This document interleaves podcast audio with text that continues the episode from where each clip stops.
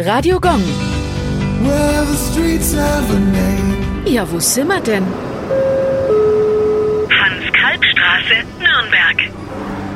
Die Straße liegt auf der westlichen Seite des Nürnberger Stadions. Hans Kalb war zwischen 1917 und 1933 Spieler beim Club. Schnell entwickelte er sich zu einem legendären Mittelläufer und wurde auch als bester Spieler seiner Zeit betitelt. Doch er wurde nicht nur durch sein fußballerisches Talent bekannt, einen gewissen Bekanntheitsgrad erlangte der Nürnberger auch dadurch, dass er während eines Heimspiels seinen blanken Hintern entblößte. Zur Erinnerung an ihn wurde die Straße im Januar 1975 Hans-Kalb-Straße benannt. Radio Gong.